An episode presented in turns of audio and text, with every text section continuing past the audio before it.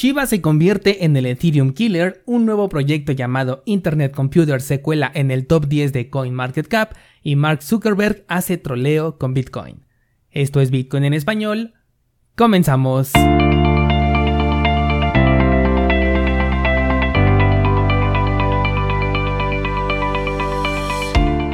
Hola, soy Daniel Vargas y esto es Bitcoin en español, un lugar donde hablamos de la tecnología más revolucionaria desde la invención del Internet. ¿Crees que estoy exagerando? Ponte cómodo y déjame ser tu guía en un camino sin retorno, el camino a la descentralización. Bienvenidos descentralizados, hoy es miércoles 12 de mayo de 2021 y hoy no vamos a platicar tanto sobre precios cripto porque la verdad es que no hubo mucho movimiento interesante, más allá de las burbujitas cripto que se siguen inflando y de algunos proyectos de los que no ofrecen valor pero que también suben de precio como por ejemplo EOS.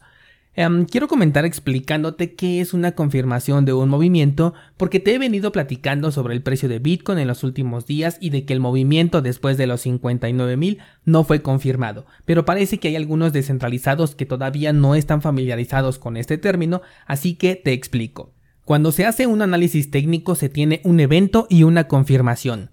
¿Qué significa cada uno? Vamos a pensar en un movimiento muy básico como lo es una resistencia. Imagínate una resistencia como una línea dibujada, por ejemplo, en los 60 mil dólares para Bitcoin. Este es solamente un ejemplo y no es un análisis, ¿ok? Bueno, el evento es que el precio supere los 60 mil dólares. Desde el momento en el que el precio esté en 60 mil un dólar, ahí ya ocurre el evento. Algunos inversionistas colocan órdenes de compra o de venta justamente cuando el evento ocurre, pero hay otros que prefieren esperarse a la confirmación. Si nuestro análisis muestra que una vez que el precio rompa los 60.000 tiene la posibilidad de ir a los 65.000, entonces la confirmación es que la siguiente vela del gráfico continúe con la tendencia que define el análisis que estamos haciendo. Para este caso, como estamos hablando de un movimiento alcista, la primera vela en donde ocurre el evento rompe la resistencia y la segunda vela, la que va a hacer esta confirmación, tiene que superar el máximo de la vela anterior e ir en la tendencia que estamos esperando con este análisis, que para este caso puntual es una tendencia alcista. Regularmente yo me baso en gráficos de marcos temporales de 4 horas o de un día para poder hacer estos análisis, pero va a aplicar para cualquier marco temporal, aunque no te sugiero que te dejes llevar por marcos temporales menores a 4 horas porque las criptomonedas son demasiado volátiles, así que estos marcos temporales se vuelven un poco menos confiables. Bueno, entonces la vela que supera el nivel de resistencia es justamente la vela que ejecuta el evento y la siguiente vela ya quedamos que es la que da la confirmación. Cuando esto ocurre es cuando la mayoría de inversionistas ahora sí entran, por eso se le llama confirmación, porque en este punto las probabilidades de que el precio se regrese son menores. No se mitiga el riesgo de ninguna manera, pero sí existe una menor probabilidad de que el precio regrese, hablando de este ejemplo que pusimos. Como en el caso de la semana pasada, el precio nunca confirmó, entonces las probabilidades de que el precio subiera en ese análisis eran menores y efectivamente así fue, porque el precio volvió a corregir y cayó hasta los 53 mil dólares. Cuando una confirmación se cumple, entonces ahí es donde ya ejecutamos el análisis que teníamos contemplado y cuando esta confirmación no ocurre, entonces el análisis se invalida y se piensa en un análisis nuevo o bien se regresa al análisis previo antes de esta ruptura pero bueno, esto ya depende específicamente de la estrategia que estás utilizando. Espero que con esto ahora sí quede un poco más claro este punto, ¿vale? Ahora quiero hablar sobre las burbujas cripto. Ya te he venido preparando desde hace más de un año para este momento conocido como la All Season. En estos momentos, no solamente todas las criptomonedas que existen, o al menos la gran mayoría de ellas, van a subir de precio y van a entregar muchas ganancias. No importa si esta criptomoneda es una estafa, si es un proyecto sin sentido o si realmente ofrece algo de valor. Todos van a subir de precio sin importar sus fundamentales, lo único que necesitan son personas metiendo dinero. Aparte de estos proyectos que ya son conocidos, van a salir cientos de proyectos que nunca habías escuchado. Algunos de ellos ya existen desde hace tiempo como por ejemplo Shiba y otros van a ser más nuevos como por ejemplo Internet Computer. Estos proyectos van a contar con una facilidad impresionante para desenvolverse en el mercado cripto, más allá de aquellos que realmente ofrecen un valor. ¿Por qué razón? Porque es súper fácil engañar a la gente y obtener ganancias realmente descomunales con estos proyectos fantasma. De nuevo voy a tomar a Shiba y a Internet Computer para estos ejemplos porque son las nuevas burbujas de este momento en donde miles de personas van a terminar perdiendo dinero y te voy a explicar la mecánica del por qué.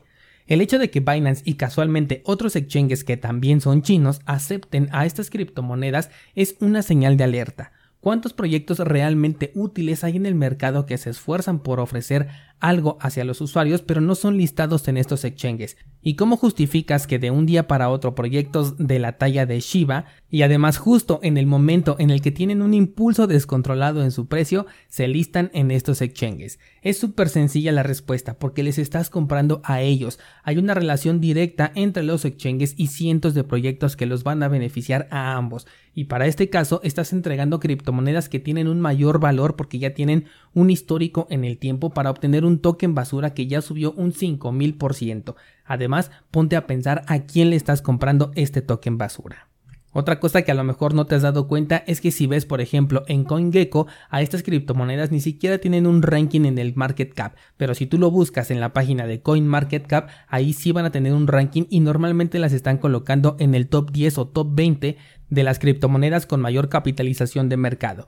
Y por si no te acordabas, CoinMarketCap fue comprada por Binance. Por lo tanto, no es ninguna casualidad que en CoinMarketCap aparezcan estas criptomonedas en el top 20 y que curiosamente ya se encuentran listadas en Binance al mismo tiempo. De hecho, ya tenemos evidencia en el pasado de que Binance ha recibido incentivos económicos con la finalidad de colocar proyectos cripto en el CoinMarketCap e incluso dentro de las mejores posiciones de este ranking, que por eso he sostenido últimamente que no te bases en el top 10, 15, 20 o 50 del CoinMarketCap para absolutamente nada, porque este indicador no te da ninguna razón real para poder invertir y además en el caso de CoinMarketCap puede ser completamente manipulado. Descentralizado voy a ser un poco exagerado en el dato que voy a dar a continuación, pero lo voy a hacer a propósito para que tengas un buen criterio con toda la oleada de proyectos cripto que van a subir descontroladamente de precio, ¿vale? Ahí te va. De cada mil proyectos nuevos que veas que suben de precio descontroladamente, solamente uno tiene un valor real y déjame decirte que va a ser el que menos va a subir de precio en comparación con los otros 999. Esa es la realidad de una all season.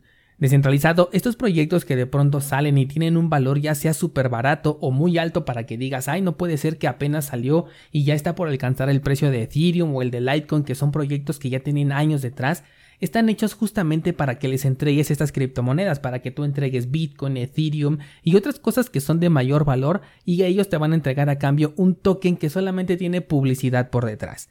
Desde el momento en el que te enteras de la existencia de estos proyectos ya es muy tarde para entrar, porque fueron lanzados en las sombras para que los primeros en entrar sean los involucrados. ¿Por qué crees que Shiba no subió durante todo el 2020 y casualmente fue después de la fiebre de Dogecoin cuando comenzó a subir? Lo hacen en el momento exacto, hacen su aparición acompañados de mucho marketing de asociaciones con empresas grandes para conseguir ganancias descomunales. No voy a negar que se puede ganar dinero con cualquier cosa, sobre todo en una all season, pero utilizando la frase que nos caracteriza en este podcast, la balanza está inclinada en tu contra con todos estos proyectos espontáneos. El FOMO se va a hacer todavía más grande conforme veas las exorbitantes ganancias de las que ya te perdiste porque exactamente están hechos así, para que tú veas que ya subió un mil por ciento, un dos mil por ciento y te entre este FOMO por querer comprar. Muchas veces decimos, bueno, pues voy a invertir una cantidad pequeña que estoy dispuesto a perder porque de esta manera confiamos en que estamos invirtiendo de manera inteligente. En algunos casos remotos así será, pero te invito a realizar el siguiente ejercicio la próxima vez que quieras meter dinero en algo tipo Shiba o tipo Internet Computer. Repite la siguiente frase. En lugar de meter mi dinero en algo que es mil veces más seguro, como por ejemplo Bitcoin, estoy eligiendo meterlo en un proyecto desconfiable con altas probabilidades de perderlo. Este ejercicio personalmente me sirvió mucho para mitigar el FOMO, sobre todo cuando no tenía como que un control sobre mis emociones al invertir.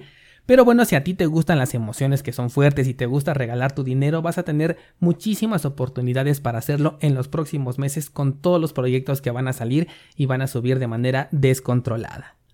Vamos a pasar a otros temas, pero también relacionados con lo que estamos platicando en este momento. Y es que se registraron comisiones superiores a los 500 dólares en la red de Ethereum por transacción en los exchanges descentralizados. Todo esto gracias al FOMO que ha causado justamente Shiba. Esto me causó mucha curiosidad porque la moneda se autodefine como el Doge Killer, sin embargo se convirtió sin querer en el Ethereum Killer.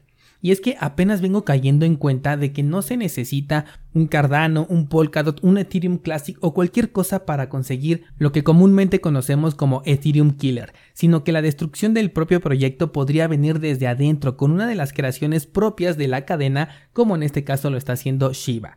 Cuando un proyecto ERC20 se vuelve muy popular, la red de Ethereum se vuelve insostenible las comisiones se van a la luna y esto afecta a todo el ecosistema. Eso incluye tokens ERC20, tokens no fungibles, aplicaciones descentralizadas, organizaciones descentralizadas, exchanges descentralizados, aplicaciones DeFi y todo esto me llevó a una segunda conclusión súper interesante. Y es que si todo el ecosistema se ve afectado al mismo tiempo por una sola cosa, esto significa que tenemos un punto único de fallo. De esto hablamos el lunes pasado. Y si tenemos un punto único de fallo, el ecosistema por completo está centralizado desde el punto de vista que analizamos en el episodio del día lunes. Interesante, ¿no crees?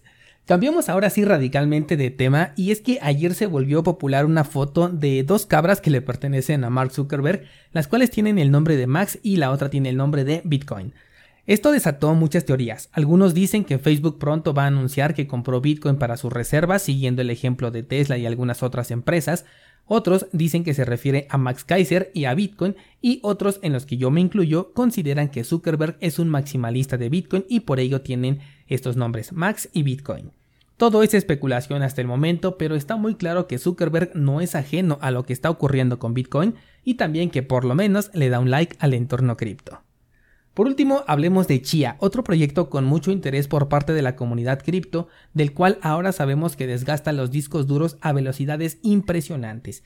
Y es que como te comentaba, esto de la prueba de almacenamiento no me convencía del todo. Y es que si bien los discos duros son componentes bastante accesibles, el hecho de que un componente que está diseñado para durar más o menos 8 años como mínimo, utilizándolo para minar chía, apenas duraría un par de meses debido al uso extremo que hace de estos discos duros. Esto por supuesto que le va a afectar al proyecto porque si el gasto que haces en comprar discos duros no se ve compensado con las ganancias, entonces los mineros, si es que así les podemos llamar, o los nodos van a dejar de operar y la red se volverá vulnerable. Sobre todo cuando entremos en el cripto invierno y ya las recompensas ya no sean tan jugosas como en este momento. Y es que estamos hablando de un gasto continuo y además de un desperdicio enorme de componentes. Recordando que este proyecto tiene como bandera el ser más ecológico que Bitcoin, hablando del alto consumo energético que requiere la minería de Bitcoin, pues simplemente no lo consigue, ya falló porque imagínate en un año alrededor del mundo cuántos discos duros estarían generándose como basura si es que tienes que reemplazarlos cada tres meses, además de que el uso de los discos para esta actividad invalida de forma automática la garantía de estos componentes. Así que el proyecto de Chia pues suena muy interesante, pero creo que se va a quedar en la lista de estas burbujas temporales características de una all season. Descentralizado, hoy voy a publicar el microanálisis de Internet Computer con mi opinión personal, así que puedes pasar a checarla en cursosbitcoin.com diagonal market y mañana seguimos platicando.